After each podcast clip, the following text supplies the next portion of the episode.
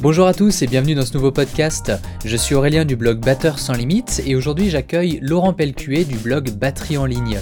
Laurent va notamment nous partager comment il a été amené à créer son blog et sa chaîne YouTube, euh, quel matériel il utilise pour se filmer et s'enregistrer, ses conseils pour ceux qui aimeraient lancer leur blog ou leur chaîne YouTube, et également les batteurs qui l'inspirent.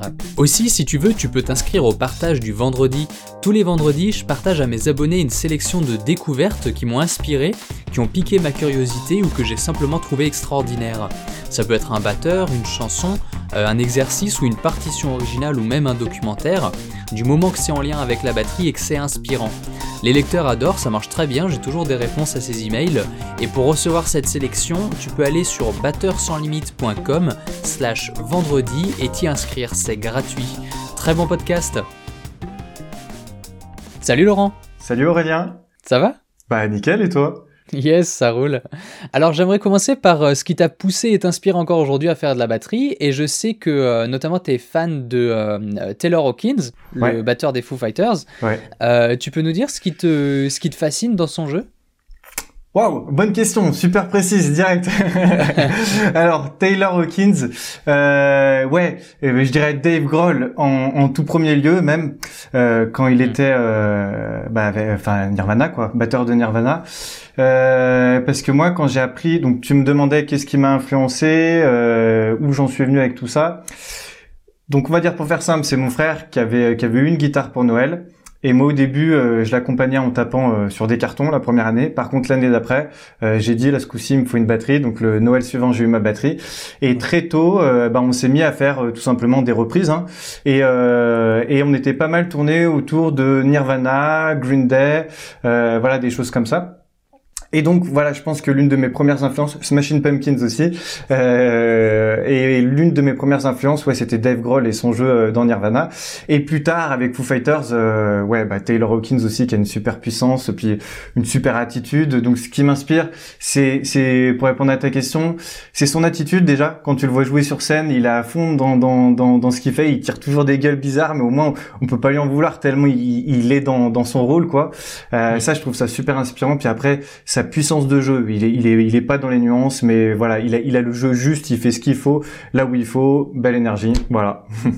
ouais, d'ailleurs Dave Grohl aussi, hein, je trouve, ce ah, que bah, tu dis là, je trouve que ça peut aussi. Euh, ouais. Euh, ouais, ouais. Et puis là, bah, les, pareil les deux, mais, euh, mais surtout Taylor Hawkins, il, a la gueule de la rockstar, ouais. avec ses cheveux longs, sa tronche de à fond dedans et tout, c'est, c'est, ouais, il a la gueule de la rockstar, ouais. C'est trop ça, ouais. Ouais. Et s'il fallait écouter seulement une chanson des Foo Fighters, ce serait laquelle?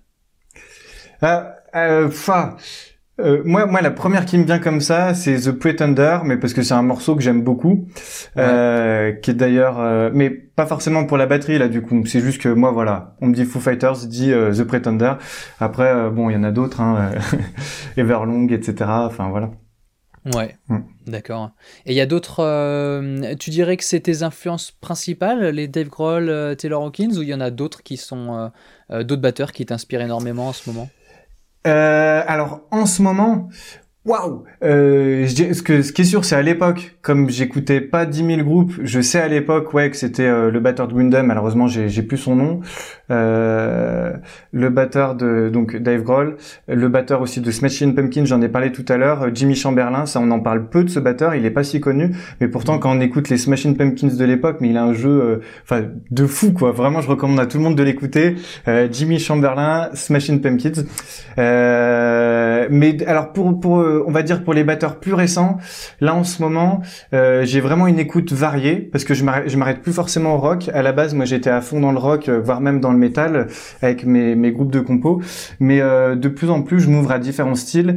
Et là, même si c'est pas des styles que j'écoute trop, euh, les deux derniers batteurs euh, qui me font halluciner, c'est Nate Smith, euh, donc qui est voilà qui joue dans plein de styles différents, mais notamment que que j'ai vu jouer avec les musiciens de Wolfpack, notamment il y a un morceau qui s'appelle Fearless Flyer, j'en parle souvent, où voilà, c'est pas le truc euh, quand on s'y connaît pas trop bien, on, on voit pas forcément la difficulté, mais quand par contre on joue un peu, on se dit c'est un, c'est un monstre ce gars. Parce que euh, voilà, sur ce morceau par exemple, il a juste une grosse caisse, une caisse claire et un charlet, mais euh, voilà, c'est, c'est ça envoie quoi. Donc, un morceau de Wolfpack, tu disais, c'est lequel? Euh, Fearless Flyer. Alors ouais, c'est les musiciens de Wolfpack avec Fearless Flyers. Je crois que c'est ça, hein, j'espère que je dis pas de conneries. The Fearless Flyers. Oui, non, c'est c'est ça. The Fearless Flyers, je crois que c'est le nom du projet, je suis même pas sûr. Euh, où il y avait Nate Smith qui jouait avec les musiciens de Wolfpack. Et le morceau en question, euh, je crois que c'est Ace to Aces. Attends, j'ai un doute. Ouais, c'est ça. Haste, Haste of Aces. Voilà, j'y suis. ok. Ça à marche. écouter pour les batteurs. Ouais, carrément. Alors, euh, tout ça, hein, pour les auditeurs, je, euh, ce sera mis dans un article sur lequel il y aura le podcast. Euh, toutes les références citées seront dedans, comme ça on peut les retrouver facilement et les checker, les checker facilement. Quoi, hein. Ouais, ouais, ouais. Mm. Euh, ça marche. Et, et concernant alors le- l'enseignement et la pédagogie, t'es notamment sur, euh, sur YouTube, quand on lit les commentaires, t'es souvent félicité pour ça, pour ta, ta, ta capacité à expliquer les concepts, ta pédagogie finalement. Ouais. Euh, Est-ce que c'est quelque, chose quelque chose que tu as appris à développer avec une technique, un, un bouquin, un, un prof, ou, ou pas? C'était plutôt naturel. Ouais, euh, bonne question. Je dirais, euh, première chose à savoir, c'est que ma mère est prof de français. Donc après, euh, ça veut pas dire que euh, elle m'a appris des trucs en français parce que c'était pas ma prof à moi. N'empêche que j'ai constaté souvent que ceux qui ont des parents profs, euh, c'est comme s'ils bénéficiaient, je ne sais pas de quelle manière, de des compétences un peu du parent. Donc euh, je dirais peut-être que j'ai eu une aide naturelle à ce niveau-là. Puis après, on va dire non, j'ai- pas tellement travaillé euh, les choses de ce côté-là, si ce n'est que euh, il y a certains principes clés euh, que j'ai à chaque fois que j'explique quelque chose. Notamment, je peux en dire un là, qui peut intéresser ceux qui apprennent la batterie aux autres gens ou n'importe quoi d'autre. En fait, c'est c'est le fait que quand on essaie d'expliquer un concept, il faut essayer de l'expliquer à la personne qui n'a ni le vocabulaire ni les compétences entre, entre guillemets, enfin voilà, autrement dit, comme si on l'expliquait à un enfant de 5 ans. C'est un conseil qu'on retrouve souvent, mais n'empêche que si chaque fois qu'on essaie d'expliquer quelque chose, euh, on l'essaye de l'expliquer à un enfant, bah forcément, on en vient à l'expliquer avec des choses simples, plutôt que de partir de l'abstrait pour aller vers le concret. On fait l'inverse, on part du concret pour ensuite éventuellement faire des règles générales. Voilà, ce genre de choses, tout simplement. D'accord, très bien.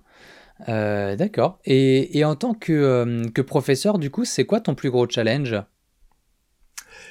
Mon plus gros challenge. Alors, euh, je peux répondre à deux niveaux parce qu'en fait, à l'époque, euh, ce que savent pas forcément tes auditeurs, c'est que à l'époque, je donnais des cours en présentiel. Euh, à partir de fin 2012, j'ai commencé à donner des cours en présentiel et petit à petit, j'ai basculé ben, en ligne. C'est-à-dire aujourd'hui, 100% de de ce que je propose, c'est des contenus pédagogiques à consulter en ligne depuis chez soi.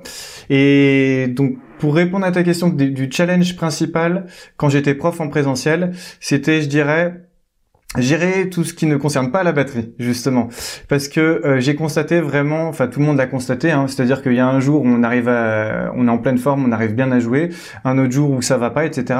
Et pour les élèves, il y a, il y a cette, il y a ce côté aussi à gérer, c'est-à-dire qu'ils viennent chaque semaine, ils viennent dans une humeur différente.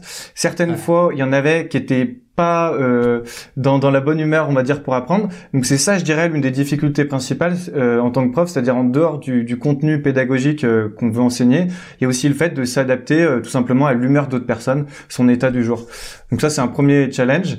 Et puis deuxième challenge, je dirais, bah là, là, il n'y a pas de recette miracle, mais c'est c'est aussi que quand on donne des cours, il y a certains élèves pour qui bah, les cours, c'est un peu l'activité de la semaine.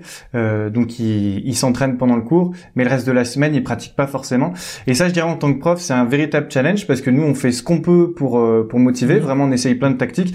Malheureusement, il y a toujours des cas où euh, quoi qu'on fasse, c'est pas le bon timing pour la personne pour euh, vraiment approfondir son apprentissage de la batterie. Donc ouais, ça c'était le gros l'autre gros challenge. Ouais, ouais. Ouais, je me rappelle quand j'ai quand j'ai commencé euh, dans mon école de village euh, et je devais avoir 12-13 ans et euh, et il y avait toujours un élève qui passait juste avant moi et, et qui s'en foutait mais complètement et je pense qu'il il devait être là parce que ses parents voulaient qu'il fasse de la batterie quoi. Ouais. Et, euh, et je, je, enfin, je le voyais, euh, j'étais dans la salle, j'attendais qu'il finisse, je le voyais finir et tout, et je voyais qu'il il était au bout de sa vie, quoi, Ouais. pendant les cours de batterie. Ouais. Et je disais, oh là là, mais pour le prof, quelle horreur, c'est, c'est, c'est, terrible, c'est triste pour tout le monde dans ce cas-là, hein, mais bon. voilà. c'est triste pour tout le monde. Et, euh, et du coup, tu, c'était à, à Lyon, tu donnais des cours en présentiel euh, à Lyon? Ouais, ouais, ouais, tout à fait, à Lyon. C'était quoi? C'était une école de musique, un... Non, alors c'était euh, c'était chez moi en fait, tout simplement, euh, dans mon appartement à l'époque. Euh, voilà. ouais, je, me suis, je me suis lancé indépendamment de toute structure. C'est pour répondre à ta question plus précisément. Ouais, ouais, tout à fait. Hmm. Et, et, tu, qu'est-ce qui a fait que, as, que tu t'es lancé en ligne du coup? Euh, Alors en fait, pour comment dire? Alors déjà, moi, faut savoir que j'ai un, cursus un peu atypique. Je suis venu à l'enseignement de la batterie euh, après une reconversion. Avant, j'étais dans l'informatique.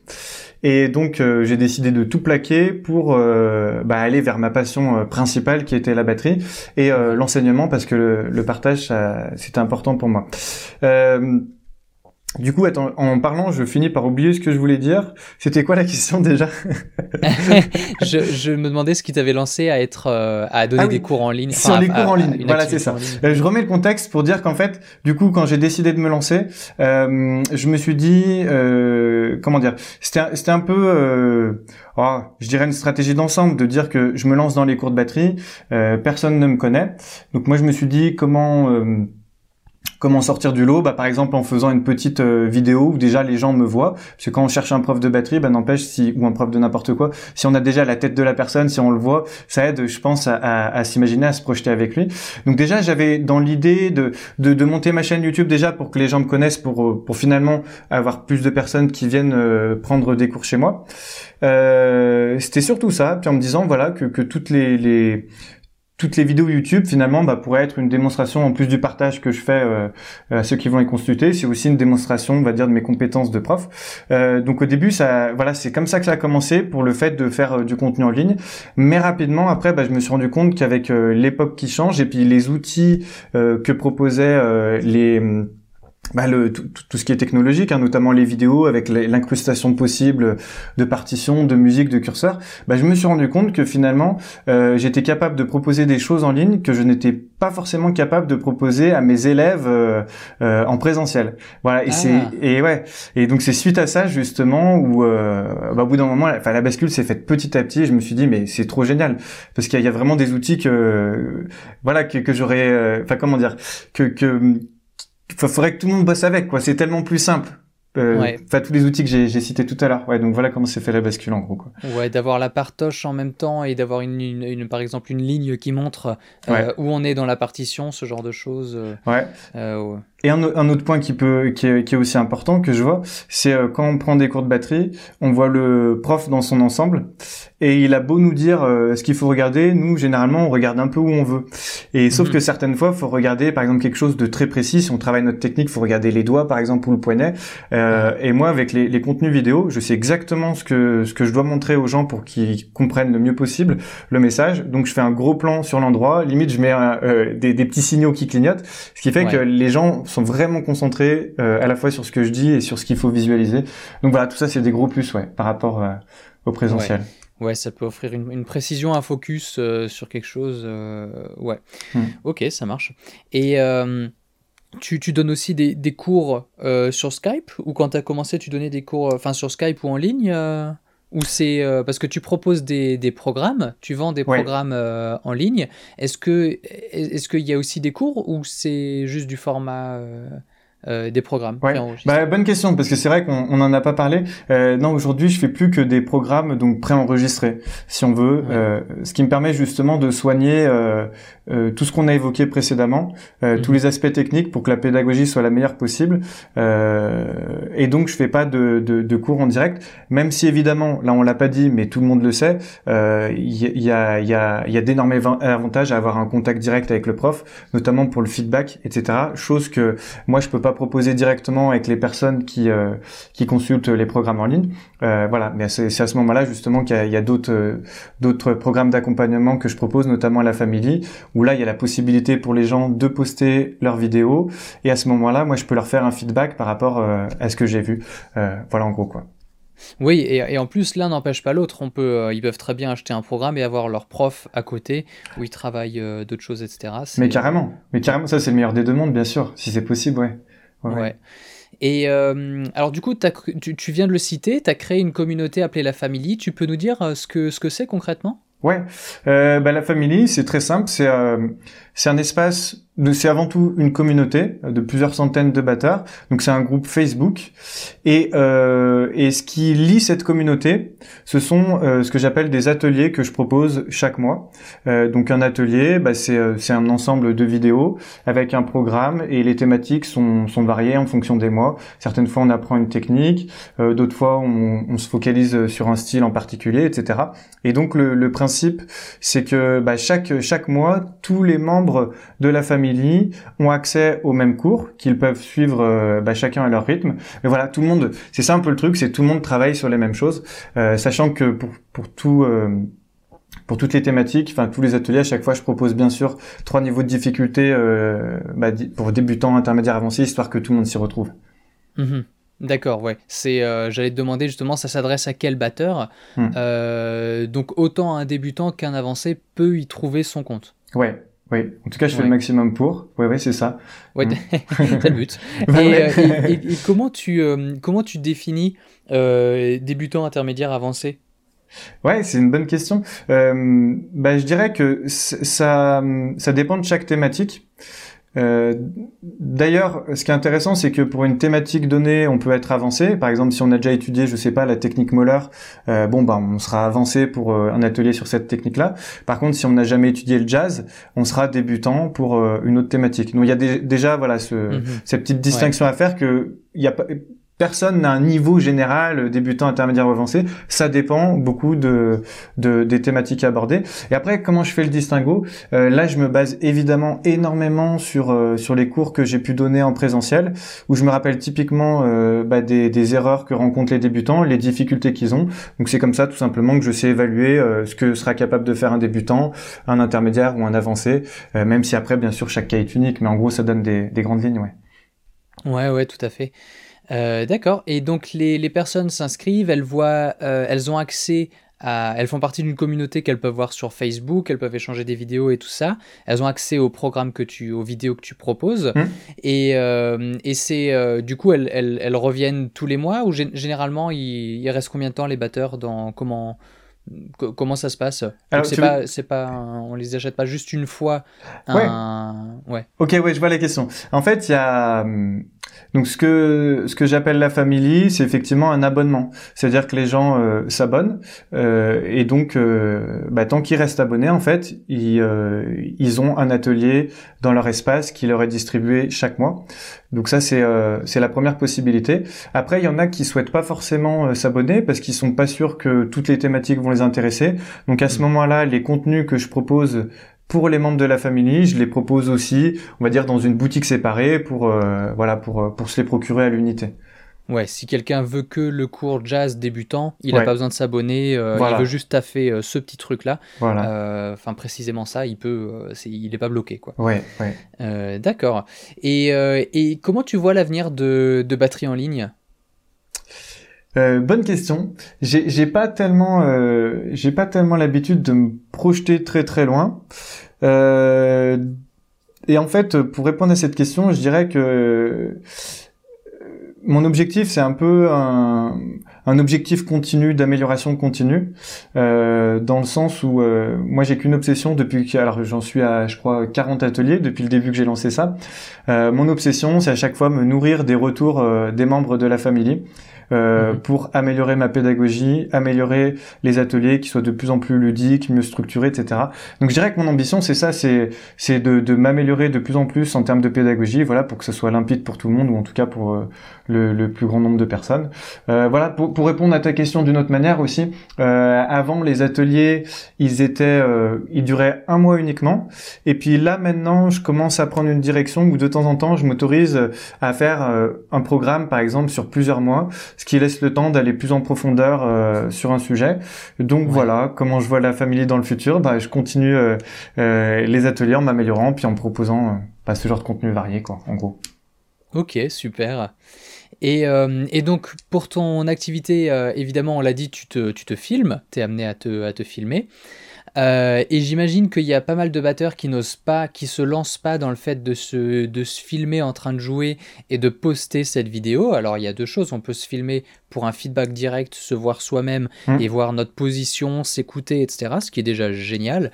Et aussi le fait de, se, de poster la vidéo pour avoir le feedback des autres aussi, Ouais. voir ce que les autres en, en pensent, euh, etc. Est-ce que toi, tu euh, t'as jamais eu de problème de ce côté-là ou c'est un challenge que tu as eu de devoir, de réussir à te filmer et à poster euh, les vidéos? Euh, alors j'essaye de me rappeler parce que forcément maintenant ça fait euh, ça fait quelques années que je me suis lancé, mais c'est sûr que euh, je dirais en fait même aujourd'hui c'est toujours un c'est toujours un challenge évidemment. Parce que euh, même si dans les contenus que je poste euh, je fais je suis pas euh, entre guillemets batteur studio donc s'il y a des imperfections on s'en moque tant que la pédagogie est là et que ça euh, que ça permet aux gens réellement de, de, de mettre en pratique les choses. N'empêche que bah moi j'ai toujours j'ai toujours ce côté que quand, quand je fais une démonstration de batterie, j'aime bien que ce soit un peu clean, euh, un peu propre. Donc euh, je peux dire que j'ai- cette personnalité un peu perfectionniste que j'essaye de soigner parce que euh, parce que forcément quand on veut que tout soit nickel, on se bride euh, dans nos performances. Donc quand tu dis est-ce que j'ai des challenges en, en termes de vidéo, est-ce que j'en ai eu? Bah j'en ai encore aujourd'hui euh, parce que je travaille encore là-dessus. C'est un peu c'est un peu euh, comment dire euh, toutes ces thématiques de qui sont qui sont hors de la pratique de la batterie en elle-même, qui sont plutôt d'ordre euh, psychologique, voire développement personnel, pour réussir à gagner en confiance. Ça peut être devant la caméra, ça peut être aussi en concert, etc. Parce que c'est dingue comme certaines fois, voilà, on, on arrive à passer des trucs géniaux chez soi, mais après en concert ça passe pas du tout. Ça c'est normal, c'est ça s'apprend pareil tout ça, ouais. Mm. Ouais, ouais, tout à fait. Et, euh, et qu'est-ce que tu dirais à ceux qui n'osent pas se lancer, qui procrastinent, qui disent ah, j'ai pas de caméra, j'ai pas de, j'ai pas le bon micro, j'ai pas le machin. Euh, Peut-être que tu en as dans tes, euh, dans, dans les élèves de la famille euh, notamment. Ouais. Qu'est-ce que tu leur dis?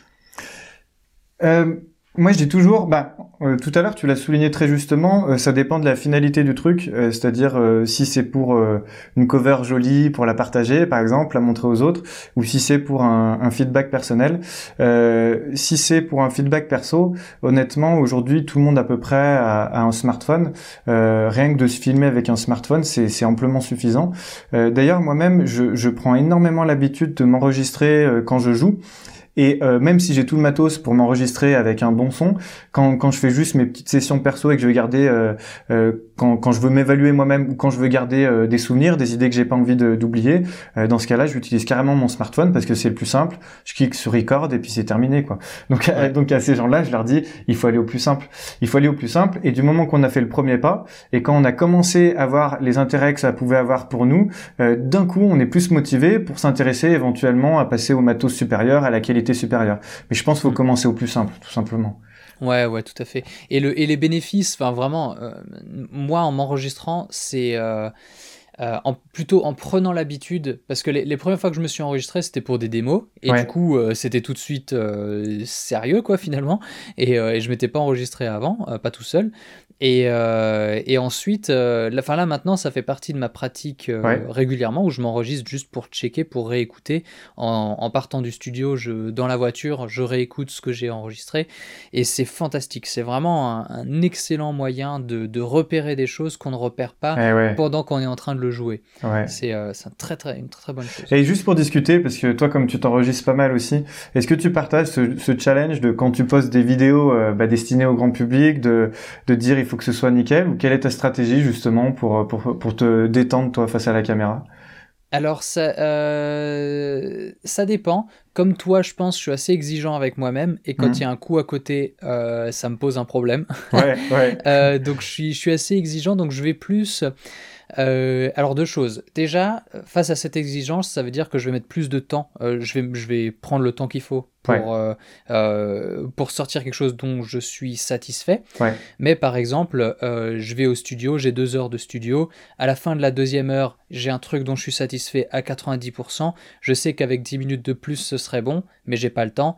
Je la publie quand même. Ouais, Je, d'accord. il- je- à partir du moment où j'ai un truc où je me dis euh, ça le fait, mais je peux mieux faire, si j'ai plus le temps et tout ça, c'est pas grave. Ouais. Je, je préfère faire une action imparfaite que de ne pas faire d'action. Ouais, Et euh, donc, euh, donc oui, je, je suis exigeant avec moi-même et franchement, si tu regardes mes vidéos, je pense qu'il y en a à peu près aucune dont je suis satisfait à 100%.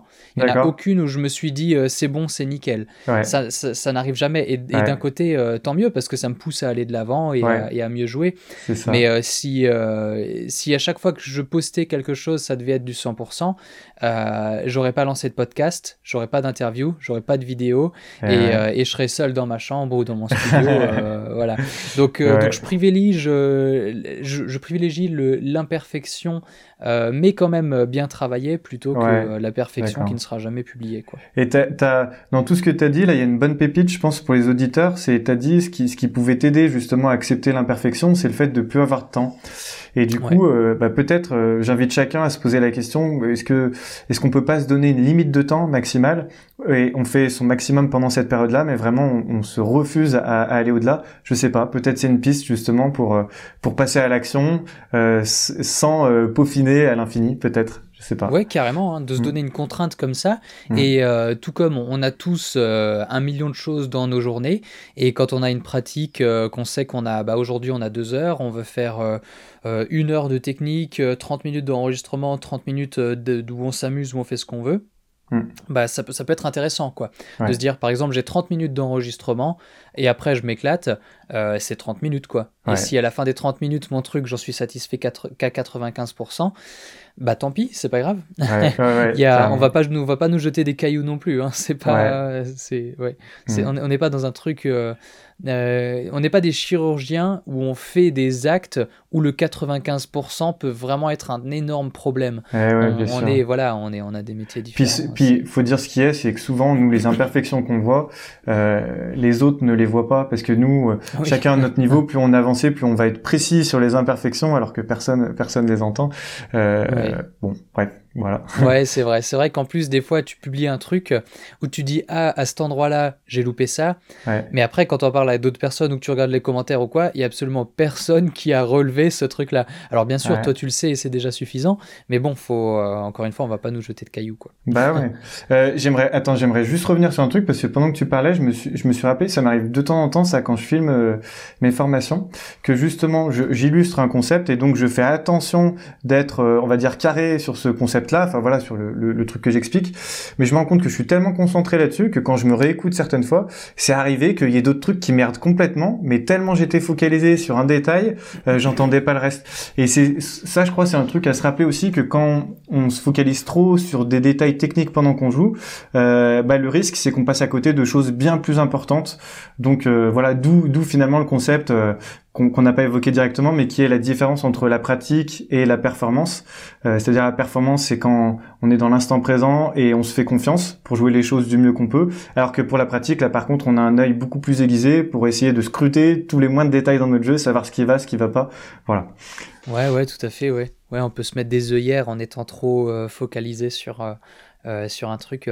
Ouais. Et, et, alors du coup, pour te filmer, qu'est-ce que tu utilises comme matos D'abord pour la, pour la vidéo, tu utilises quoi? Euh, bah alors bonne question euh, parce que j'ai pas les noms. Euh, franchement, c'est des caméras. Euh, il y en a une, c'est une Sony Handycam. Mais alors attends, le modèle. Euh, alors je l'ai là, FDR AX53. Ça c'est pour c'est pour la vue quand je me filme de face, quand on me voit de face. Et après. j'ai une autre petite Sony, une Action Cam, je sais plus le nom, mais qui est blanche.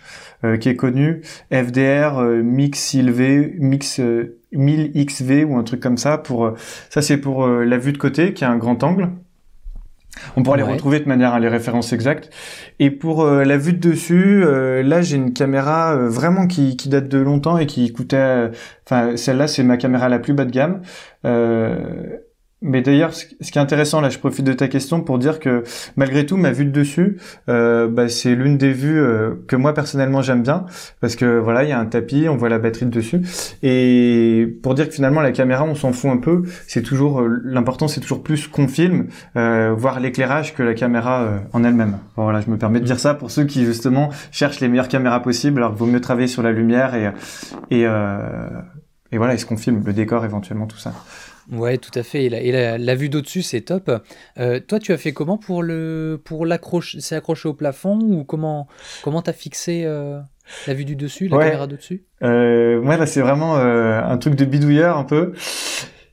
Donc, en gros, ce que ce que je fais, c'est que hum, ma caméra, elle est fixée à une pince, et cette pince, elle vient ben, pincer tout simplement un morceau de bois, une sorte de tasseau.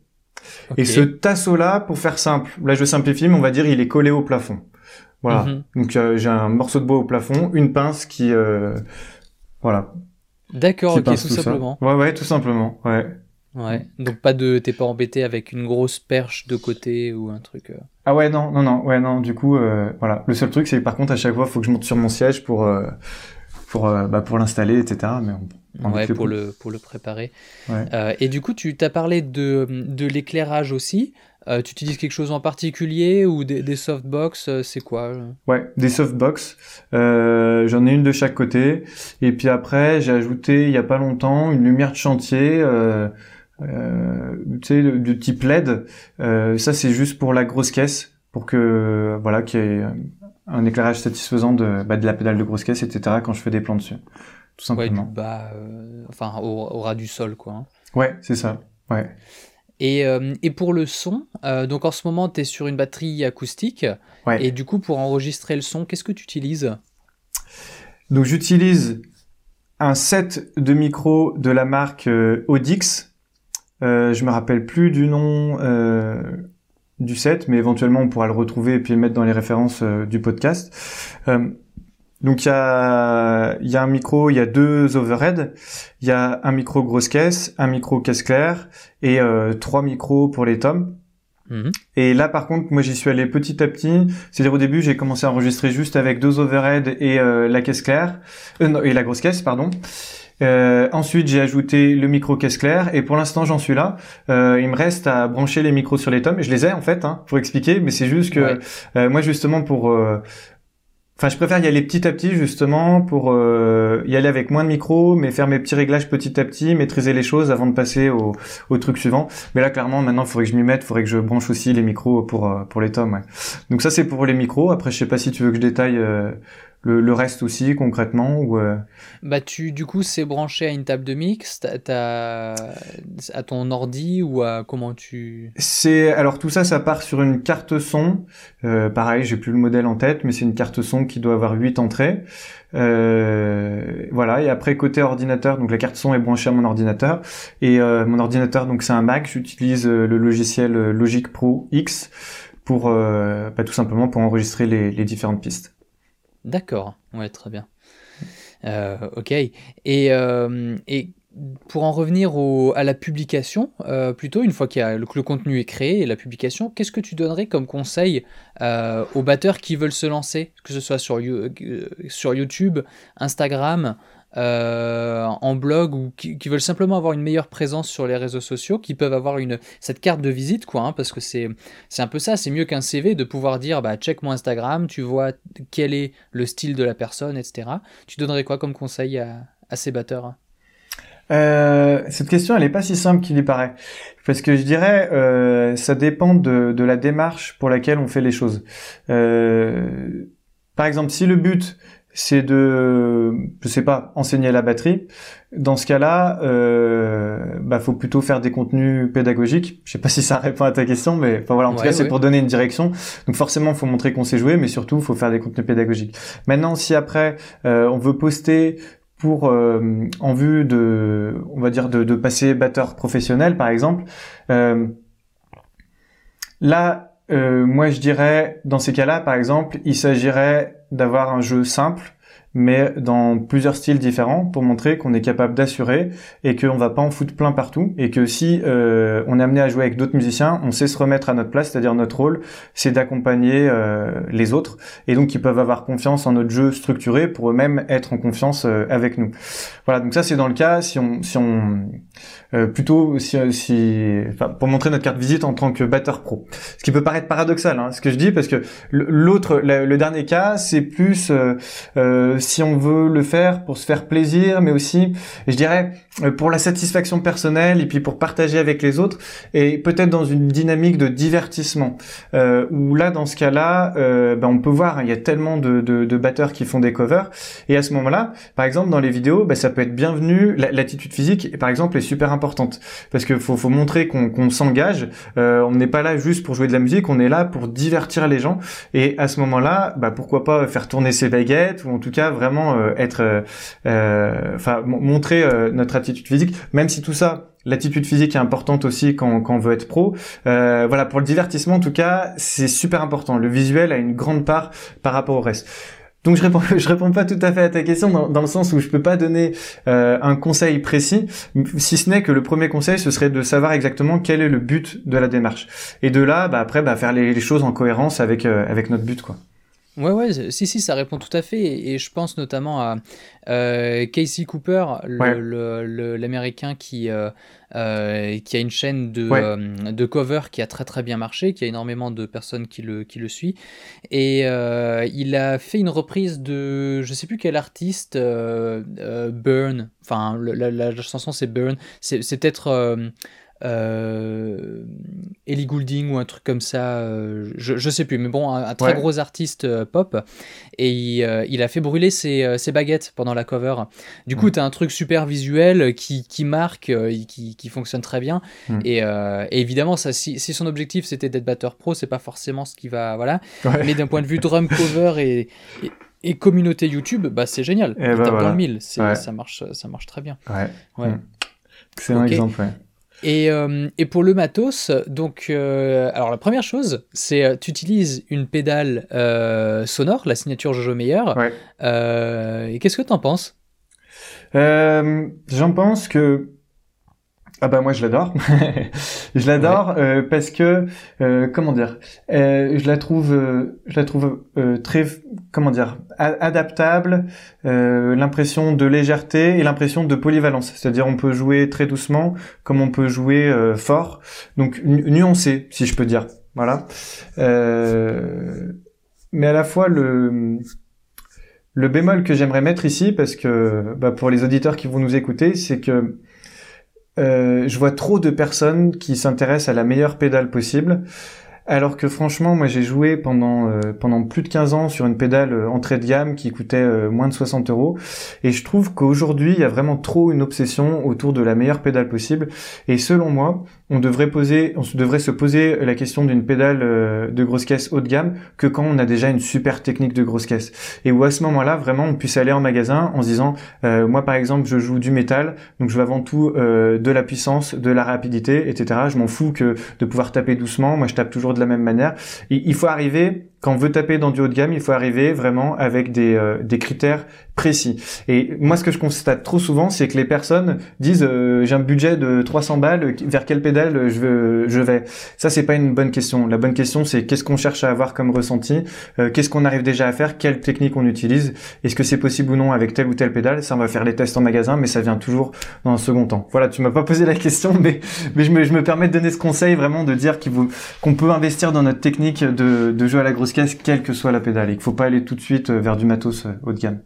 Ouais, ouais, je, suis, je suis tout à fait d'accord. Et, euh, et d'ailleurs, il y a en ce moment, je joue, j'ai une double pédale qui est une DW 5000. Ouais. et, et en fait, ça, ça, fait des années. Hein, ça, ça doit faire au moins 5-6 ans que, que je l'ai, que je joue dessus. Et j'ai l'impression que j'ai essayé un million de réglages dessus et en fait, c'est euh, maintenant que je, que je, dis ça, je, me sens bête. Je devrais, je devrais vraiment la vendre et euh, changer, euh, voilà. Mais c'est pas la pédale pour moi, ça le fait pas. Avant, j'avais une, j'avais une Pearl Eliminator et, et depuis, j'avais vendu ma Pearl Eliminator parce que j'avais envie d'essayer des W. Et, et depuis, en fait, je m'en bouffe les doigts. Je, je, je, trouvais que la Pearl Eliminator me correspondait beaucoup plus. Attention, ça veut pas du tout dire que la DW 5000 est mauvaise. Non. que c'est pas une bonne pédale. D'ailleurs, j'ai essayé la DW 9000 aussi, qui est le modèle encore au-dessus.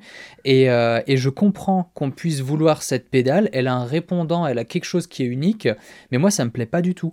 Et à l'inverse, je joue très souvent sur une, euh, sur une Mapex euh, d'entrée de gamme qui a même pas de, de, plateau de socle en dessous. Enfin, vraiment, le truc, ouais, Elle, ouais, elle doit coûter 80 balles, je pense. Et, et, je suis plus à l'aise dessus, alors que je joue quatre fois moins souvent dessus, mais je suis plus à l'aise dessus que sur ma DW. Et, et, ouais, ouais, c'est vrai qu'il faut faire attention à trouver euh, le modèle qui nous correspond bien, sur lequel on, se sent bien et il n'y a pas besoin de faire un milliard de réglages, euh, de trucs. Euh. Carrément, ouais, ouais. Mm. Ouais, et, euh, et d'ailleurs, bah tiens, la, la, sonore, elle, est, euh, elle a une courroie. Et euh, alors, j'avais déjà essayé la Pearl Eliminator avec une courroie, mais en magasin. Je l'ai donc juste quelques temps. Je l'ai pas, je l'ai jamais possédé, quoi. Mmh. Et j'avais adoré. Je sais, je saurais pas dire pourquoi, mais j'étais tombé complètement fan en magasin. J'ai trouvé ça génial. Enfin, il y avait un répondant sous le pied, quelque chose qui, qui, qui, fonctionnait tout de suite. Ouais. Toi, tu vois une différence par rapport à une chaîne? Honnêtement, je, je, ne peux pas répondre à ta question dans le sens où euh, pour que je puisse euh, dire quelle est la différence, il faudrait que je puisse avoir une, enfin deux fois la même pédale, l'une avec une chaîne et l'autre avec euh, la courroie, parce qu'il y a tellement de, de paramètres différents sur mes deux pédales que je peux pas dire euh, la sensation par exemple que je ressens pour une pédale est-ce que c'est dû à la courroie? Est-ce que c'est dû au ressort? Est-ce que c'est dû euh, à tout simplement à la, la, physionomie de la pédale? Voilà donc je, je peux pas dire malheureusement. Ouais, ouais. Ouais, ça marche. Et euh, tu utilises une, une, double pédale aussi de temps en temps ou, euh, ou pédale simple, ça te va très bien? Eh ben non, euh, je, je, dois en avoir une, je sais pas où. À l'époque, je, je, jouais un peu avec différents groupes, ouais, je, je, jouais un peu de double pédale, mais pas en mode euh, acharné, c'était plutôt euh, par intermittence. J'aimais beaucoup ça, mais c'est vrai que là, ces dernières années, j'ai découvert que, bah, moi personnellement, on se découvre en tant que batteur, hein, j'aime mieux toucher à la polyvalence, être un peu plus peut-être dans la finesse, et euh, moi j'adore le jeu et toutes les nuances qu'on peut avoir euh, au Charleston. Donc aujourd'hui, euh, la double pédale, je pense, même si je pourrais l'utiliser par intermittence, je, préfère aujourd'hui en tout cas me concentrer sur la simple pédale, quitte à bien bosser ma, technique simple pédale, mais pour avoir vraiment une liberté à tout moment pour, pour le jeu au Charleston. Ouais. D'accord, ouais. Et tu as fait pas mal de vidéos sur batterie électronique et maintenant tu joues sur, sur acoustique depuis, enfin depuis quelques temps. Comment s'est faite la transition? Tu avais déjà l'habitude, enfin avant on te voyait en tout cas sur batterie électronique sur ta chaîne YouTube, hmm. mais est-ce que tu avais l'habitude de jouer sur acoustique aussi ou c'était une, une, une, transition qui s'est faite comme on a pu le voir sur ta chaîne? J'avais l'habitude de jouer sur acoustique en parallèle, sachant que bah, chez moi j'étais en appartement donc je jouais, euh, je m'entraînais tout le temps sur électronique et, euh, et avec mon groupe de l'époque, euh, voilà, une fois par semaine, on répétait dans des salles de répétition. Donc je jouais sur sur batterie acoustique, ouais. Donc voilà. Et puis même après, une fois que j'ai euh, on va dire avant le, avant le passage des vidéos sur acoustique, il y a eu une période environ d'un an ou deux où euh, bah, j'avais ma batterie acoustique qui était montée, mais je procrastinais un peu le passage des vidéos d'électronique vers acoustique dans le sens où c'est vrai que, euh, enfin même si c'est après coup, on, se dit que c'est pas si compliqué, sur le moment quand même, enfin l'enregistrement d'une batterie électronique est très très simple pour avoir un bon son enregistrer une batterie acoustique avec un bon son, bah là c'est encore un challenge en cours pour moi.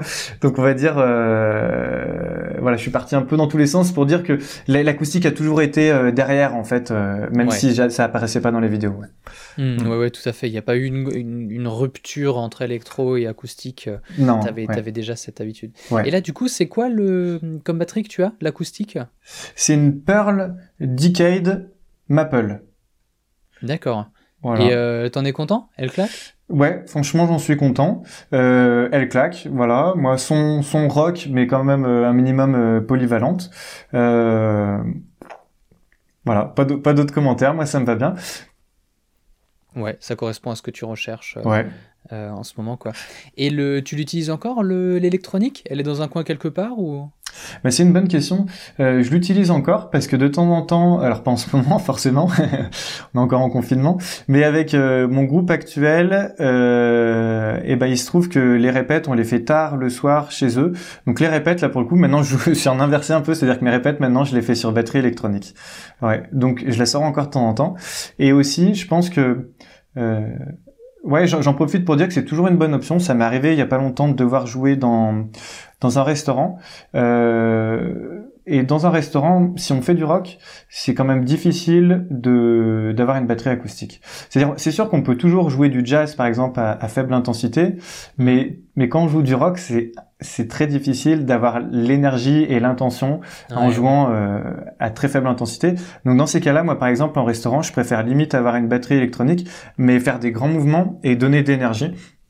Voilà, plutôt que me retenir tout du long sur euh, sur l'acoustique. Ouais, ouais. ça m'est déjà arrivé euh, de faire des concerts de métal dans, dans des bars euh, sur une euh, sur une acoustique, t'oublies, c'est mort, c'est complètement mort. C'est là l'électronique est absolument nécessaire. Eh ouais. Sinon tu les tues avec les cymbales et les enfin ouais, la caisse claire, les rimshots, c'est ah pas possible. c'est Quand le bar il est à 3 mètres de toi, euh, c'est ouais, pas ouais. Carrément. Mm. Et est-ce que tu tu as déjà essayé de faire un kit hybride ou t'as jamais essayé de mettre un petit pas d'électro par par-ci par-là sur ton acoustique pour lancer des samples ou?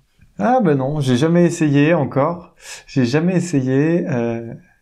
Je suis, un, peu dans l'optique minimaliste, moi. Tu vois, même si, même si je devais, là pour l'instant, je garde tous mes éléments, notamment pour les contenus pédagogiques, mais je serais plutôt du style même à enlever des éléments qu'en ajouter. Tu vois, là j'ai trois tomes, j'aimerais bien passer à deux. Euh, voilà, je, serais plutôt, ouais, plutôt que d'ajouter, plutôt à enlever moi en ce moment. Ouais. D'accord. Et, d'ailleurs, on n'a pas parlé des cymbales. Euh, qu'est-ce que qu'est-ce que tu utilises comme cymbales c'est euh, c'était un pack Byzance Vintage de chez Meinl. La marque Meinl, voilà. Mm. Et pareil, ça colle bien à ce que tu fais, ça marche bien avec la Pearl. Ça marche bien. C'est euh, vraiment euh, les cymbales, c'est une affaire de goût personnel. Hein. Euh, là, les, ces cymbales-là, elles sont assez typées. Euh, bah, il y a le rendu un peu vintage, pas du tout brillant, c'est l'inverse. Moi, personnellement, j'aime bien ce genre de cymbales un peu typées.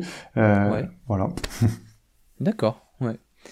Ok, et alors du coup, pour, euh, pour finir, quelques questions plus générales euh, à la batterie. Euh, quel est ton challenge en ce moment? Mon challenge en ce moment à la batterie? Ouais, en tant que batteur, ouais.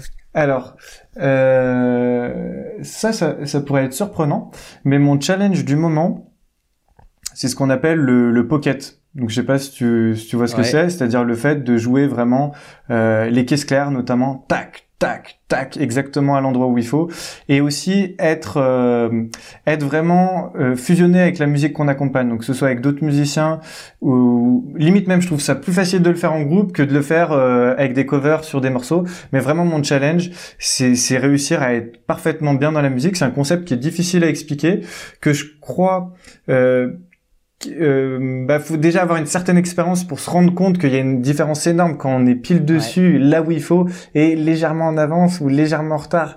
Euh, Voilà, donc j'en suis là en tout cas vraiment euh, parce que je suis convaincu que, que pour avoir un jeu qui sonne bien, euh, bah il y a pas besoin de faire des choses compliquées. Hein. Il y en a, il y en a, il y a des batteurs qui jouent un pumchak, mais le fait de le jouer pile là où il faut, euh, c'est là où je me dis mais c'est pas possible que ça sonne aussi bien alors que c'est un rythme aussi simple.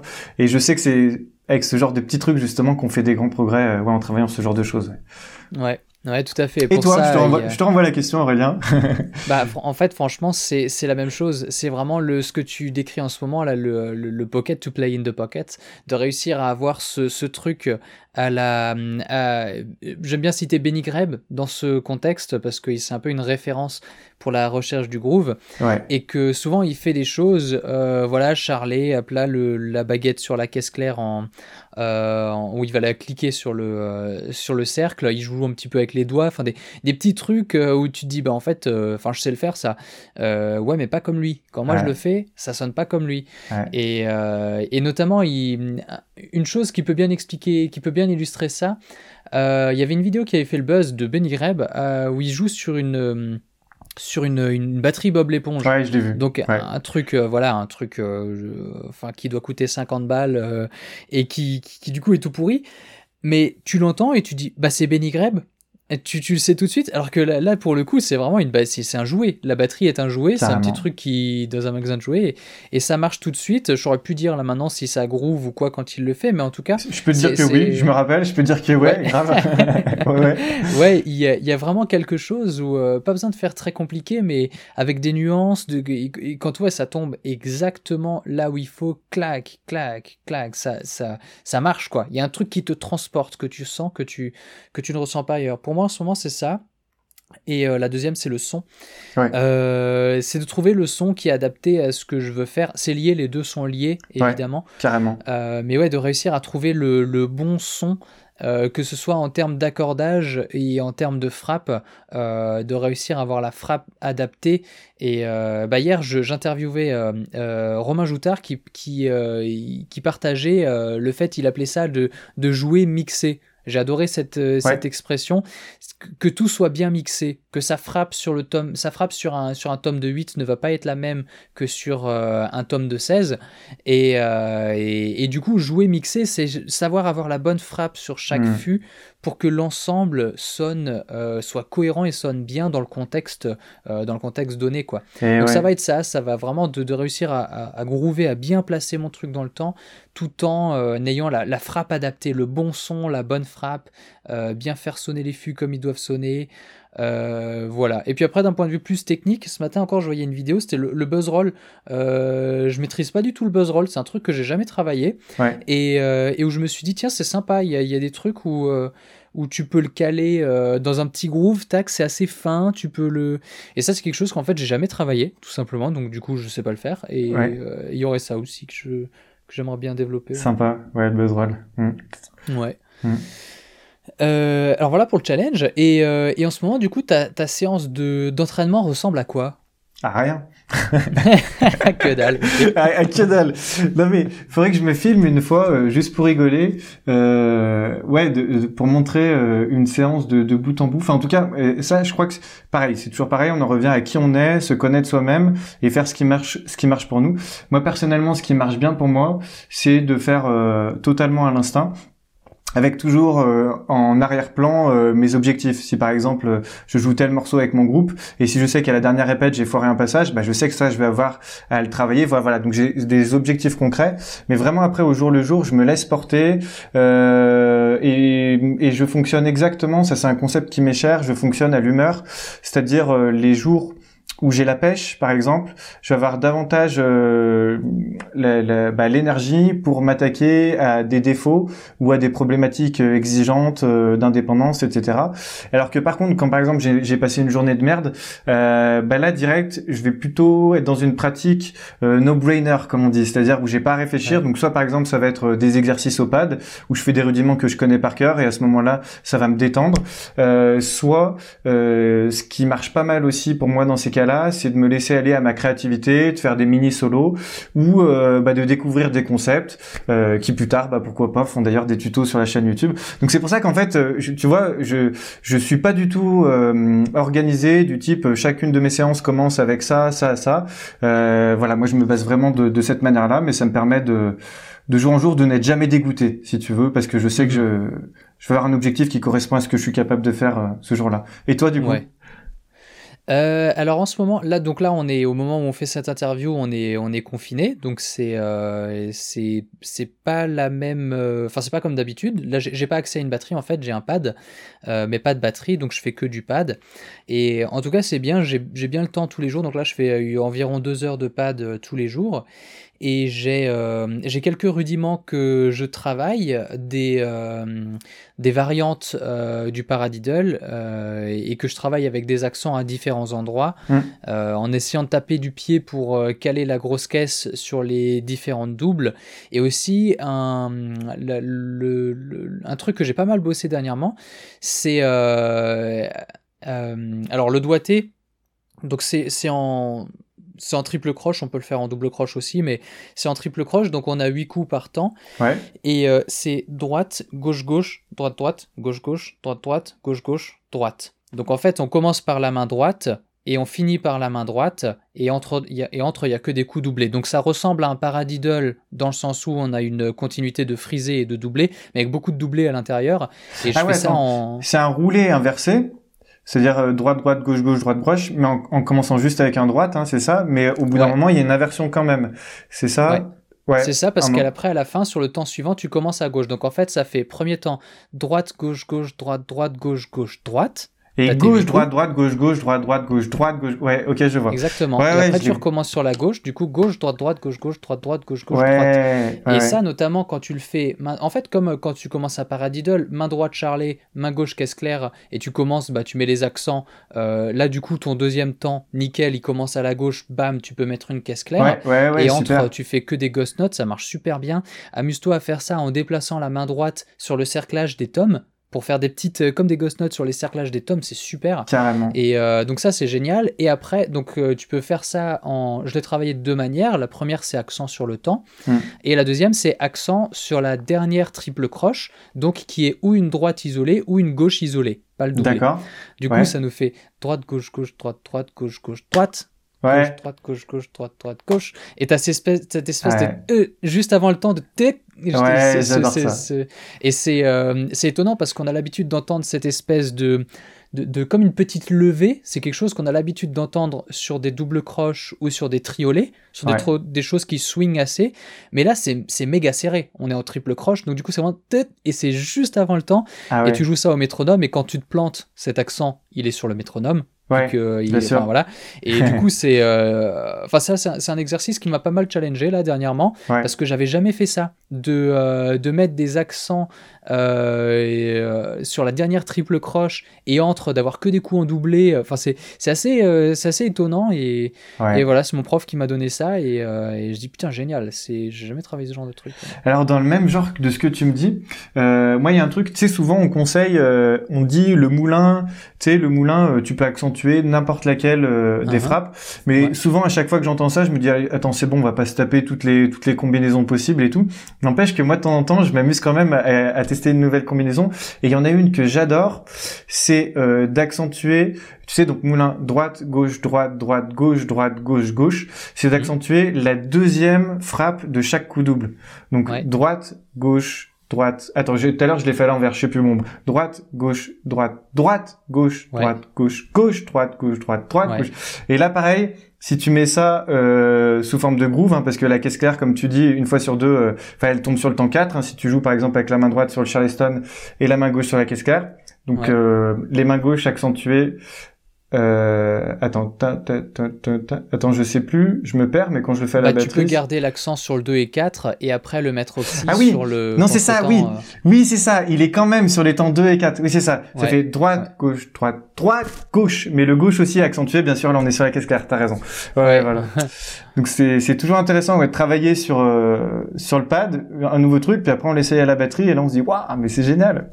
Ouais c'est en ce moment c'est euh, enfin pour moi en tout cas c'est vraiment comme ça que je travaille, je je, je, je euh, je bosse un truc sur le pad, comme ce que je viens d'expliquer avant, et après je le mets sur la batterie. Quand je commence sur la batterie, le premier truc c'est que je le fais juste sur la caisse claire pour voir comment ça sonne. Et ensuite je mets euh, main droite euh, charlet, main gauche caisse claire, accent 2 et 4, grosse caisse, et grosse caisse sur le 1 et 3. Donc un, un punchak mais avec le doigté euh, différent aux mains. Et puis après des petits déplacements, des accents différents. mais c'est souvent le point de départ. enfin en ce moment en tout cas ces derniers mois j'ai beaucoup fait ça. Et c'est quelque chose que j'aime bien faire. Hmm. ouais. Puis là aussi un truc super sympa pendant le confinement. D'ailleurs, je vais, euh, je vais poster ça. Je me suis, euh, euh, j'ai fait, enfin, j'ai déjà fait une vidéo là, mais je l'ai pas encore postée. Je, je, joue sur des trucs, donc pareil, quand on est confiné, qu'on a juste un pad, je suis, j'écoute du métal et des trucs qui vont vite à la double pédale, je les suis avec les mains. Et du coup, ça te, ça te fait une. Enfin, t'as une grille, quoi, tu sais quoi jouer. Et et t'as des groupes de notes, des. Des trucs comme ça, et tu les suis avec les mains. Et comme ça, ça te permet. De, ton métronome, c'est une musique, c'est plus sympa. Et puis, tu peux suivre ce qu'il y a, quoi. Donc là, la première que j'ai fait, c'est Remembrance de Gojira. le final est extraordinaire. Et, et bah voilà, je le poste aujourd'hui ou demain. Ouais, c'est là où on pleure parce que nous, il nous faut, euh, il nous faut un boulot pas possible pour réussir à ce que faire, à faire ce que eux font à la grosse caisse avec leur double, nous le faire rien qu'avec les baguettes certaines fois. Tellement c'est des trucs de fou. Et c'est, il y a des trucs où, bah évidemment, hein, il y a moi aux mains, euh, je monte euh, en, à 210, 220, 230 sur des périodes très courtes. Euh, et puis, bah, tu as, as, des batteurs qui, qui te font des blast beats ou des trucs à 260 qui ah peuvent rester comme ça une minute et, ou qui te font un blast tout simplement, juste de la grosse caisse à 260. Tu te dis putain, bah, bah j'arrive pas à le suivre avec les mains. Quoi. Lui, il le fait avec les pieds. c'est clair. et puis, il y a les blasts. Et puis, alors, tu avais fait une interview de Mario Duplantier, si je me, si je me trompe pas, il y a quelques années. Bah, même je me trompe pas, c'est sûr, parce que je me rappelle, il y avait un truc qui m'avait marqué dans cette interview. À un moment, lui, il jouait un truc à la grosse caisse où c'est tu vois des groupes de trois notes. Et je me rappelle que vous aviez eu cette discussion justement euh, de dire comment il joue à chaque fois ces, ces trois groupes de notes. Et toi, tu pensais qu'il jouait droite gauche droite droite gauche droite droite gauche droite comme ça. voilà. Alors que lui disait mais non, c'est impossible à haute vitesse. Donc droite gauche droite gauche droite gauche droite gauche droite gauche droite gauche. Et rien que ça avec les baguettes n'empêche. Eh ben si on n'est pas habitué, c'est pas si simple hein, parce que c'est le genre de truc qu'on joue. C'est excellent que tu te rappelles de ça. La chanson c'est Pray de Gojira et le, le rythme c'est donc il y a à chaque fois un groupe de trois suivi de deux notes et du coup moi je me disais tu peux faire tu laisses le, le pied droit en continu. Donc, ah oui, d'accord. Et avec le gauche, si tu intercales le gauche, tu peux te retrouver et, et du coup, pour moi, c'était évident que c'était comme ça qu'il allait jouer. Et lui, il me disait, bah non, tu peux pas avoir assez de puissance si tu fais ça, puisque ton coup droit, ton pied droit est en continu. Du coup, il, il fait, ouais, Ouais, droite, gauche, droite, gauche, gauche, droite, gauche, droite, gauche. Ouais, il y a une inversion. Exactement, c'est ça, ouais. et puis l'inverse. ok, je croyais que les groupes de trois notes étaient à la suite, mais non, pas du tout, mais ouais, ok. Ouais, je vois, bah, c'est quand même le même principe ouais, d'inverser. Euh... Hmm. Bah, en fait, il le fait en frisé, tout simplement. Si tu prends toute la partition, tu joues tout en frisé, tu laisses tout en frisé sans prendre en compte la subdivision, et du coup, tu te retrouves avec. Ouais, euh, c'est ça. Euh, mais, mais ouais, c'est méga chaud. De lancer ce avec le pied gauche, avec cette précision, parce que lui, la précision, c'est un truc de fou. C'est ouais, très très fort là-dessus. Et puis puissance aussi, parce que tu vois tous les autres batteurs, euh, enfin pas tous, mais beaucoup de batteurs euh, de, de, de, de, métal de manière générale, où ils sont super rapides, mais tu vois la batte, euh, elle fait un tout petit mouvement parce qu'en fait c'est retrigué, etc. Alors que lui, tu le vois jouer en live, non, t'as as une belle amplitude de batte, t'as une vraie puissance qui est, qui est organique, si je peux dire. Enfin voilà, c'est pas c'est pas des artifices. Donc moi je le salue pour ça, c'est vraiment un batteur exceptionnel, quoi. Ouais, ouais, ouais. Et euh, le, bah là, avec le, avec le confinement, je me suis refait tous ces albums au pad et euh, je les connais tous par cœur. C'est, moi, je suis un fan euh, de ouf de, de Gojira. Et, et c'est vrai qu'en les réécoutant et tout, et j'en parlais avec ma femme et je lui disais, mais, mais c'est extraordinaire, vraiment. Ces compositions sont excellentes. C'est, euh, alors amateur de métal ou pas, euh, voilà. Mais, euh, mais vraiment, alors pour ceux qui n'aiment pas le métal, une petite anecdote. Mon père qui déteste le métal, il me disait dans ce que j'écoute, il y a que Gojira où il se dit, il y a, il y, a, un truc, il arrive à écouter, il arrive à trouver ça intéressant aussi. Mais, mais ouais, c'est, c'est vraiment pour moi une une, une, école de composition. Une, une vraiment, euh, c'est, euh, il compose super bien, il le joue super bien, avec une précision incroyable et toujours cette recherche de puissance. Et si tu écoutes les premiers albums, euh, j'avais fait le calcul, je sais plus, mais je, crois qu'il avait genre 20 ans ou 21 ans. Hmm. T'écoutes Terra Incognita, le premier album, hmm. c'est quelque chose que toi et moi on n'arrivera probablement jamais à jouer. et, et, et, il l'a fait à 20 ans. Et je me dis, il y a la technique évidemment, mais il y a les idées. Tu, vraiment, tu l'écoutes et il y a des trucs qui te sortent et tu dis What? Mais c'est génial, c'est méga créatif, c'est vraiment, euh, il y a des très très bonnes idées. Donc, euh, pareil, dans l'interview que vous avez faite, je me rappelle, ça m'avait marqué parce que tu l'avais posé la question de, de, tel morceau, comment il avait eu l'idée. Puis il avait dit, bah ça, j'ai eu tout simplement eu l'idée parce que je m'étais créé un exercice pour travailler, je sais plus, mon pied faible ou un truc comme ça. Ou je sais, je sais plus dans les détails, mais c'est dans l'interview. Donc des fois, il, se base sur des exercices qui se fait sur lui pour s'améliorer à la batterie et boum, ça se transforme en compo. Euh, c'est assez marrant ça comme mécanisme. Ouais, ouais, bah ça justement c'était Remembrance. La, je vais ah poser la question de comment il l'avait composé. D'accord. Euh, parce que, euh, parce que le, final est complètement dingue. Et, euh, et c'est vraiment un truc où tu l'écoutes. Et, et, alors pour donner une idée aussi, voilà, un contexte, moi je, j'aime le métal, j'écoute de loin pas que ça, mais c'est quelque chose que j'aime beaucoup. Il y a eu un déclic dans ma vie. Littéralement, je dis, je dis bien un déclic dans ma vie et pas juste un déclic musical. Hmm. quand j'ai découvert cette chanson et l'album From Mars to Sirius. Cette chanson n'est pas de l'album From Mars to Sirius, mais euh, j'ai écouté cette chanson juste après l'album. Je me rappelle, c'est un pote qui me l'a montré, qui m'a montré le live et qui m'a dit Ah tiens, j'ai un truc à te montrer. À cette époque, euh, j'écoutais pas mal de trucs, mais euh, pas vraiment de métal. Et j'ai écouté ça et il y a eu une espèce de bug de trucs où je, où je me suis dit mais en fait j'ai jamais vu ça je, je savais pas que ça c'était possible et il y a un truc qui, ça a ouvert une porte quelque chose vraiment et c'est justement la chanson là que j'ai enregistrée, que je joue au pad, la vidéo que j'ai faite, hmm. euh, c'est Remembrance de Gojira, et il expliquait que euh, pour la composer, celle-là, il travaillait la précision avec le bassiste, et ils se sont simplement fait un exercice de euh, très rythmique. Le, la chanson, enfin le final n'est pas mélodique, il y a vraiment à la gratte, c'est ça doit être corde à vide, un gros mi, voilà, et, et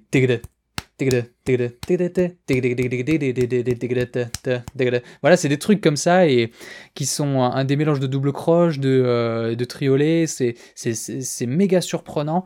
Et, euh, et, du coup, il avait juste écrit ça pour taffer la précision euh, en jouant avec son bassiste. Quoi. Et puis voilà, et, est né Remembrance. Ah bah voilà. Bah, merci pour, pour l'anecdote. Ça fait du bien à réentendre.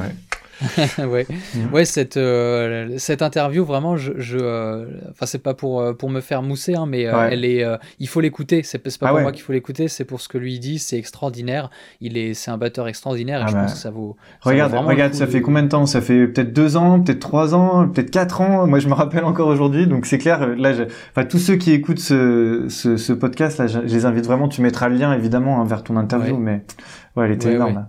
Avec mm. plaisir. Mm. Yes. Et alors, euh, toi, qu'est-ce qui t'a fait le plus progresser à la batterie? Est-ce que tu as eu une prise de conscience ou un exercice ou un truc en particulier qui, t'a, qui a créé un déclic? Euh... C'est difficile comme question. Euh, mais je dirais globalement, enfin vraiment globalement, ce qui m'a fait le plus progresser, c'est depuis que je me suis mis à donner des cours. Bon, déjà pour la raison évidente que euh, bah, si pour donner des cours, euh, il a fallu se remettre à niveau, on va dire pour, enfin voilà, pour pour assurer un minimum et pas dire trop de conneries. Donc déjà d'une, c'est le fait d'enseigner.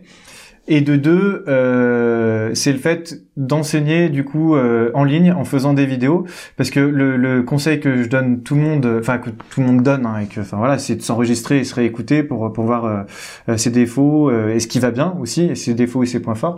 Pff, mais il y a, y a, rien de mieux que ça. Hein. Enfin, il y a, y a, pas à tortiller, c'est-à-dire, euh, moi ça je le conseille surtout euh, aux autodidactes en priorité, parce que comme je dis souvent, des fois 80%, 80% du boulot d'un prof, c'est limite d'avoir un regard extérieur pour dire à la personne ce qui va et ce qui va pas, alors que si la personne euh, prenait le soin elle-même de se filmer et de se regarder, alors elle, elle serait pas capable de tout voir parce qu'elle n'a pas l'expérience d'un prof, mais elle serait capable de voir, voilà, peut-être la moitié des choses, en tout cas les, les choses les plus importantes.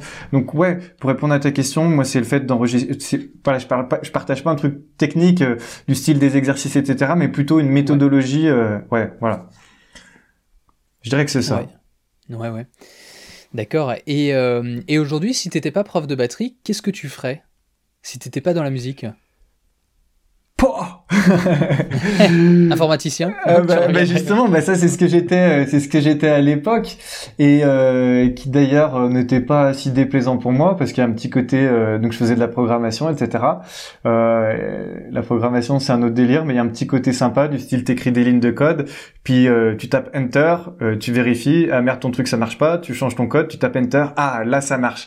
Et t'as une sorte de, de, de pic de, de dopamine ou de je sais pas quelle substance, c'est chaque fois que tu trouves le truc et euh, tu as le résultat marqué sur, sur ton écran, soit ça a marché, soit ça a pas marché.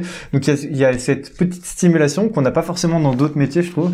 Euh, voilà, est-ce que je retournerai dans l'informatique? Enfin, bah franchement, je peux pas le dire parce que là, là vraiment aujourd'hui, si tu me dis je peux plus enseigner la batterie, euh, je peux plus être dans la musique, ben là vraiment, euh, enfin je suis, il me faudrait 3 3 4 ans pour m'en remettre, je sais pas, je, je sais pas, mais non, j'ai pas d'idée. D'accord. Et ton dernier coup de cœur? Un album, un film, un livre, euh, un truc que t'as vraiment kiffé dernièrement? Euh... J'ai rien qui me vient comme ça. Alors je vais juste dire le, titre d'un morceau, euh, coup de cœur, là que j'ai écouté récemment. Je sais même plus si je l'ai découvert sur une radio. c'est le morceau You and Me de l'artiste, de l'artiste, je crois que c'est Jordan Rakei. Euh, je sais pas si tu connais, moi je connaissais pas du tout.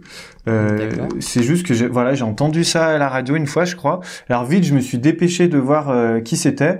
Et il y a ce morceau, c'est un peu euh, c'est un peu euh, quel style euh, R&B indépendant un peu euh, un peu jazz. Je sais pas comment expliquer. Enfin voilà bah tu, tu pourras découvrir ceux qui écoutent vous pourrez découvrir aussi. C'est c'est c'est plutôt relax. Et au niveau de la batterie c'est très très simple. Mais justement il y a y a il y a des effets de style comme j'adore, il y a un groove bien en place, et de temps en temps, il y a, il y a un effet de style, je ne sais pas si tu le connais ou si les auditeurs le connaissent, c'est l'effet de style qui fait que dans un morceau, euh, tu sais, par exemple, si on est habitué à jouer des caisses claires sur les temps 2 et 4, et si à un moment donné, dans une autre partie du morceau, on ne joue plus qu'une caisse claire sur le temps 3 uniquement, je sais pas si tu vois ce que je veux dire, et ben là, d'un coup, halftime, voilà, pour ceux qui connaissent pas.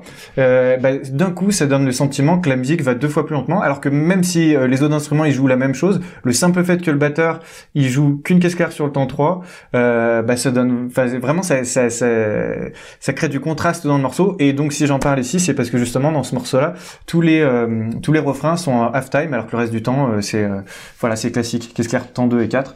Donc à écouter, il y a plein d'autres morceaux qui le font, mais voilà celui-là, l'ambiance générale plus ce petit truc là, ça, ça, vaut l'écoute, ouais. D'accord, super. Ça marche. Et euh, alors du coup, pour finir, quel est le meilleur endroit pour euh, suivre euh, ton actualité? Ton site Facebook, Instagram Où est-ce que tu veux que les gens checkent ton actualité? Ouais, alors Instagram, j'y suis pas. donc, euh, donc moi, c'est juste euh, ma chaîne YouTube et euh, et après mon site euh, Et notamment, euh, si les gens, bah, ils ont apprécié cette interview et qui veulent entrer un peu dans, on va dire, dans, dans, le cercle un peu privé, je les invite à, à s'inscrire à mes emails quotidiens. donc directement sur la page d'accueil de batteryenline.fr, il y a, y a de quoi s'inscrire. Donc c'est totalement gratuit. On peut se désinscrire quand on veut. Et, euh, et dans ces mails quotidiens notamment, bah bien sûr, euh, je publie quand je publie une vidéo sur YouTube, euh, euh j'envoie un, email pour le signer, mais mais après surtout, j'adore traiter plein de sujets, euh, donc qui soit dans le fait d'avoir une pratique plus efficace, qui soit dans, dans le fait bah, de gérer, par exemple, certaines fois nos émotions. On a pu en parler un peu aujourd'hui.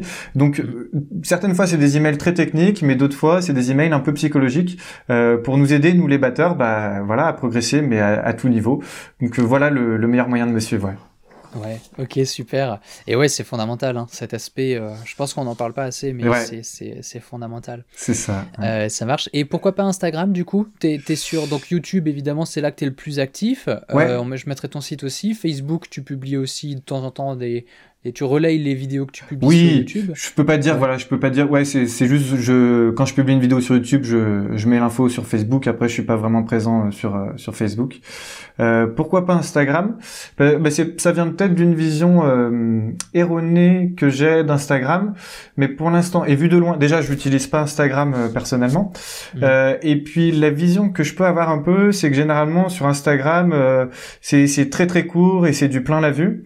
mais peut-être je me trompe. Hein, je sais pas. Euh, alors que YouTube, on a peut-être un peu plus le temps de, poser les choses. Et notamment, moi, mon but, c'est surtout pas de, montrer quoi que ce soit, parce que moi, moi mon, boulot, euh, c'est d'inspirer les gens et c'est de, de, proposer des contenus pédagogiques. Et donc sur Instagram, je vois pas ce que je pourrais proposer qui inspirerait ou qui motiverait, sachant que moi, je fais jamais de cover ou de démonstration euh, de solo, etc. Enfin, c'est c'est pas mon but, quoi. Donc voilà. Ouais. je sais pas si tu partages euh, cet avis par rapport à Instagram, toi, ou c'est peut-être caricaturé, je sais pas. Je, je, je, vois tout à fait ce que tu veux dire. Et, euh, et c'est vrai qu'on voit beaucoup de euh, gospel chops, machin. Voilà. Euh, voilà. c'est vrai qu'il y en a énormément. moi, j'y passe peu de temps. Mais, mais j'y trouve des. Il y a, y a, des très très belles choses. Alors j'ai l'impression qu'en en fait, en, en France, je, vois très peu de Français euh, là-dessus. Euh, mais il y a énormément de choses super intéressantes, de mecs qui grouvent à mort, qui font des, des, euh, des, choses très intéressantes. Et notamment quand, quand je découvre un nouveau batteur, ça peut arriver qu'ils aient pas de chaîne YouTube, qu'il n'y a rien à trouver sur eux en gros sur le net, il n'y a pas grand-chose, parce que les mecs prennent pas forcément le temps de... tu vois, c'est un batteur de session ou un batteur de tournée, il, il fait pas de vidéo, quoi, il s'en fout un petit peu, c'est pas son taf. Par Par contre, peut-être qu'il se filme de temps en temps pour faire des petits trucs qu'il va mettre sur Instagram. Donc tu vois des choses intéressantes. tu peux avoir des, des, petits, des petites pépites de tournée, de machin que tu vois pas ailleurs. Ça, ça, j'aime beaucoup. Ouais, c'est le format court et instantané, tu dirais, c'est-à-dire smartphone, tac, ouais, c'est ça. Truc, Parce que le mec, il est en studio, tu vois, il, il va pas poser sa. J'aurais pas d'exemple concret à donner là, mais ça donne l'idée au moins. Il va pas poser son réflexe, mettre ses lumières, son machin. Il sait pas son taf. Par contre, mettre poser une petite GoPro derrière la grosse caisse et c'est parti. tu, tu, peux voir des choses intéressantes. Donc pour ça, j'aime bien, mais je t'avoue que c'est ouais quand je cherche un batteur, enfin quand je découvre un batteur, généralement, hmm. je vais le chercher sur Instagram. D'accord. et souvent, tu as des résultats sur Insta que tu vas pas trouver sur YouTube. Mais sinon, euh, et moi-même j'étais dessus, en ce moment je publie plus grand chose, euh, enfin même rien, ça fait longtemps que j'ai que j'ai rien publié. Donc ouais, je suis pas un fan fan, mais euh, mais il y a un intérêt quoi. Mais mm. je après, enfin je peux très bien comprendre que pas du tout envie d'aller dessus. Bah alors juste pour que juste pour info quand même, je dis j'ai pas du tout envie d'aller dessus, mais c'est marrant parce qu'en discutant de tout ça, ça m'a rappelé que j'avais utilisé l'application il y a pas longtemps pour tester et même tu sais donc je parlais des emails quotidiens que j'envoie. Certaines fois au lieu de faire un email, tu vois, je fais une petite vidéo courte et je m'étais quand même posé la question d'Instagram pour pour le contenu court aussi, euh, parce qu'il y a, y a aussi cet aspect-là, euh, un peu, bah, c'est court, voilà, c'est pas genre tu te prends une vidéo de 20 minutes dans la gueule, euh, et et de tout point de vue, on sait que la personne qui te présente la vidéo, ça va droit à l'essentiel. Genre, il va pas te faire une introduction de 20 minutes. Enfin voilà. Donc ça peut être un côté positif d'Instagram aussi. On va droit à l'essentiel. Hmm. Ouais, ouais, c'est vrai. T'as pas, as moins de montage, t'as moins de, c'est plus boum, brut c'est voilà ouais. brut t'as le contenu et puis c'est tout il y a pas il y a pas vraiment de, de, de décor euh, autour quoi ouais, c'est ça mm. super et euh, tu veux ajouter quelque chose? Euh, ajouter bah, ajouter le fait que bah, j'encourage déjà je te remercie mille fois pour l'interview c'est un grand plaisir. Et, euh, et et aussi un message que j'aimerais adresser à tous tes auditeurs c'est vraiment euh, bah, se concentrer sur le plaisir dans la pratique parce que du moment qu'il y a le plaisir, il y a la motivation, on est capable de déplacer des montagnes. Et, euh, et si vraiment, si à un moment ou un autre, par exemple, euh, un prof vous donne un truc euh, qui vous motive pas à travailler, bah, posez-vous la question pourquoi ça, ça vous motive pas, parlez-en à votre prof parce qu'il y a rien de pire que vraiment euh, se dire qu'on travaille un truc parce qu'on doit le travailler mais sans savoir vraiment pourquoi et sans prendre de plaisir. Donc voilà, partir d'un objectif final, jouer en musique, se faire plaisir et puis de là bah tout découle quoi.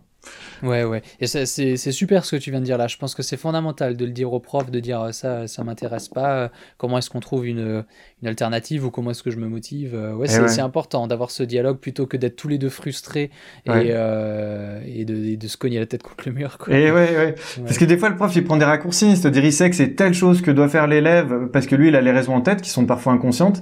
Mais le fait que l'élève ne sache pas les raisons pour lesquelles il fait l'exercice, en tout cas pour certaines personnes, voilà, ça peut être démotivant. Donc, ouais.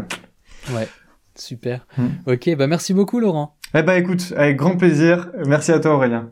À bientôt, ciao ciao. Ciao. Merci d'avoir écouté ce podcast, j'espère que ça t'a plu. Tu trouveras toutes les références que l'on a citées euh, dans l'article sur le blog batteursanslimite.com. Et aussi, je t'invite à t'inscrire au partage du vendredi. Tous les vendredis, je partage à mes abonnés une sélection de découvertes qui m'ont inspiré, qui ont piqué ma curiosité ou que j'ai simplement trouvé extraordinaire. Ça peut être un batteur, une chanson, un exercice ou une partition originale, ou même un documentaire, euh, du moment que c'est en lien avec la batterie et que c'est inspirant. Pour recevoir cette sélection, tu peux aller sur batteursanslimite.com slash vendredi et t'inscrire, c'est gratuit. A très bientôt